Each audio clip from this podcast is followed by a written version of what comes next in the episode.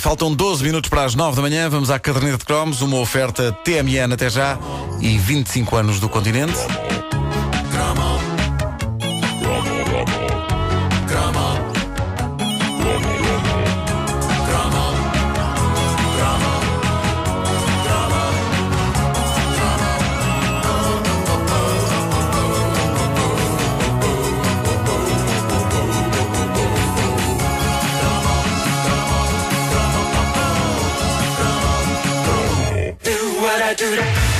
Se alguém um dia quiser estudar como era o romance e o erotismo nos anos 80, não precisa de gastar muito tempo da sua vida a pesquisar, basta ver Nove Semanas e Meia. O filme sensação da nossa juventude, o fruto proibido, tão perfeitamente localizado no tempo em que foi feito, que eu tenho a sensação que um mês depois de ter estreado nos cinemas já estava datado. Por acaso é, é daqueles, é daqueles filmes que, que estão mesmo muito datados. Sim, roupas, cabelos, música, uh, realização, fotografia, montagem, tudo está aos gritos a dizer estamos nos anos 80, caneco! Mas a verdade é que foi um dos filmes mais importantes das nossas vidas. É foi quando percebemos finalmente que e agora falo pelos homens, Wanda, tu traz outra, outra visão das coisas, mas nós percebemos finalmente que não era a ver os filmes do Stallone e do Steven Seagal que íamos ficar mais homenzinhos. Ora bem. Ah, não, Nove Semanas e Meia era um filme afrodisíaco. Não tenho dúvidas que muitos dos jovens casalinhos que o viram em 1986 tiveram ação, arrojo e audácia assim que saíram da sala de cinema e meses mais tarde, e de forma mais prática, muito casal deve ter carregado na tecla stop do videogravador e marchado para o quarto sem passar pela casa partida e sem receber 10 contos. Para o quarto, ou neste caso para a cozinha. Portanto, Ou para a cozinha, sim. ou para a Ia acontecer eh, ali um momento, sai de cima da Margarita. E muitos casais nem sequer chegaram ao quarto. Eh, Eu suponho que tenham começado logo a despachar serviço ainda antes de carregar no stop no vídeo. Malas letrinhas do genérico final começaram a passar no ecrã. A verdade é que eh, nove semanas e meia, mais do que um filme, era um guia. Era um folheto vivo do IKEA do erotismo, indicando de forma muito precisa o que é que homens e mulheres de 1986 deviam vestir e fazer para terem uma, uma aventura de sucesso com a pessoa desejada. Um colega meu de escola ficou tão apanhado pelo filme que começou a vestir-se e a comportar-se de tal maneira como o Mickey Rourke que penso que chegou mesmo a transformar-se fisicamente nele. A cara dele mudou. Felizmente mudou para a cara que o Mickey Rourke tinha em 86. Não para a de hoje. Não para a de hoje, E se fosse para aquele que ele tem hoje, acho que não ia ter grande êxito com as miúdas. Mas o que é certo é que, graças à magia nove semanas e meia, esse meu amigo tinha de facto um sucesso incrível com o sexo oposto. Não era garganta, ele tinha mesmo, eu o vi. É o exemplo de um rapaz a quem o cinema prestou um extraordinário serviço. Lá andava ele com um casaco comprido, a fazer olhos de sou um cão abandonado, mas dentro das raças de cão sou uma raça extremamente sexy. Cão abandonado. Ai, que descrição. E elas adoravam. Nunca tantas miúdas falaram comigo naquela altura. Eu tinha sempre esperança que uma delas viesse com uma conversa diferente, mas não. Era porque eu era amigo dele. Ah, cá está o Queriam clássico. usar-me como rampa para chegarem a ele, como tábua, como passadeira, como tapete. Isto ainda era mais deprimente do que o síndrome clássico de ser olhado como o melhor amigo delas. Aproximarem-se de mim para chegarem ao tipo que elas queriam.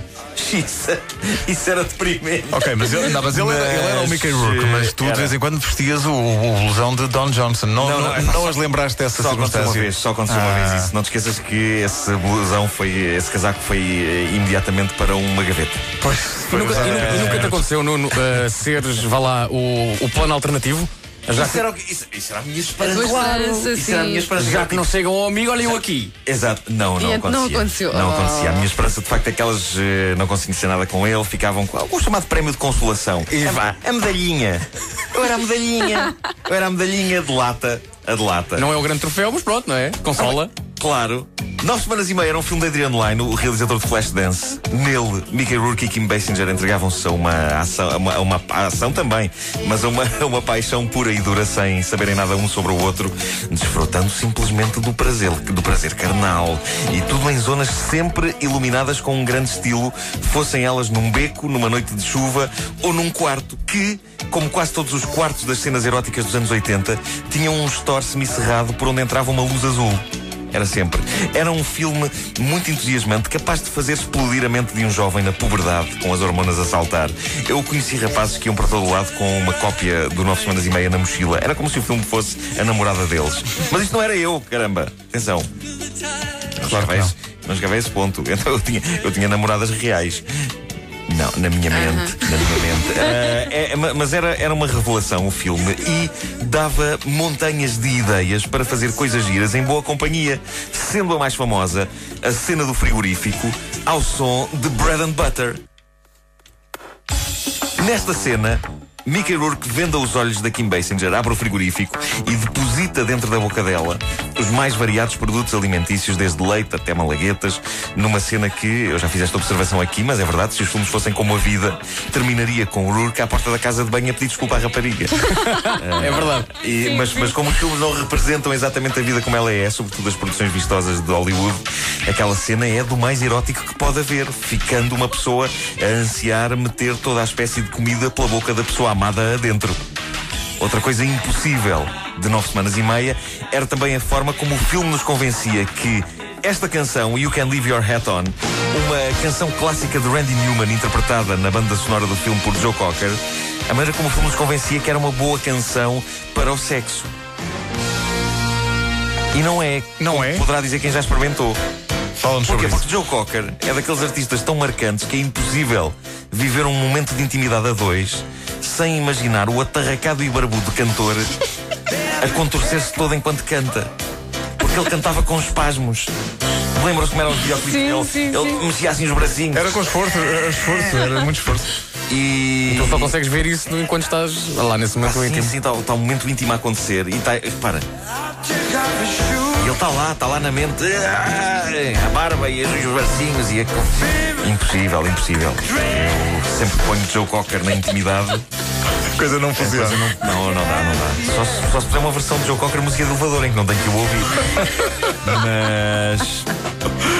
É uma imagem muito marcante. Eh, mas mas assim, eu, não, eu não sei como é, que, como é que casalinhos conseguem ir namorar para concertos de Joe Cocker. Porque é verdade que ele tem um repertório romântico, mas estar a namorar e vê-lo a cantar ali ao pé, imagino que seja uma experiência mais próxima de estar ao pé de um louco perigoso do que de viver um bonito momento de romance. Seja como for, Nove Semanas e Meia é um clássico do cinema oitentista e também do nosso desenvolvimento como seres humanos e como animais sexuais.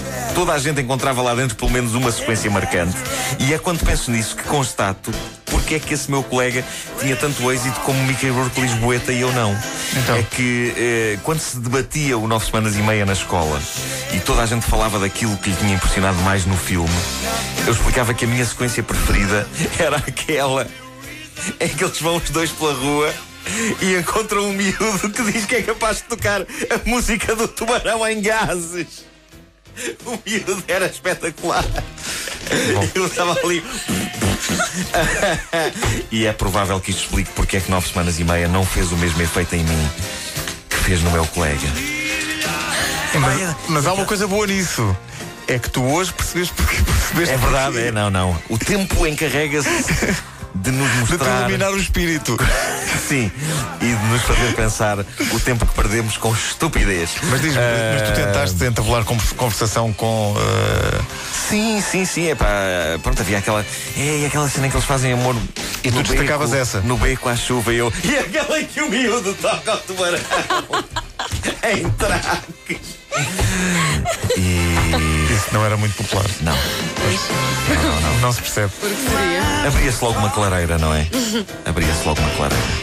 Não é por acaso que a música não se chama You Can Leave Your Track On. Há razões objetivas. Até porque seria uma mensagem muito pouco. Muito o- Sim, mas num filme- track é para deixar ir. Mas num Eh, filme em que se não é mistura leite e malagueta, Claro, claro. é possível também, não é? Pois é. A caderneta de cromos com Nuno Marco, segunda-feira, o arranque da nova temporada, sempre com o apoio TMN, até já, e 25 anos do continente.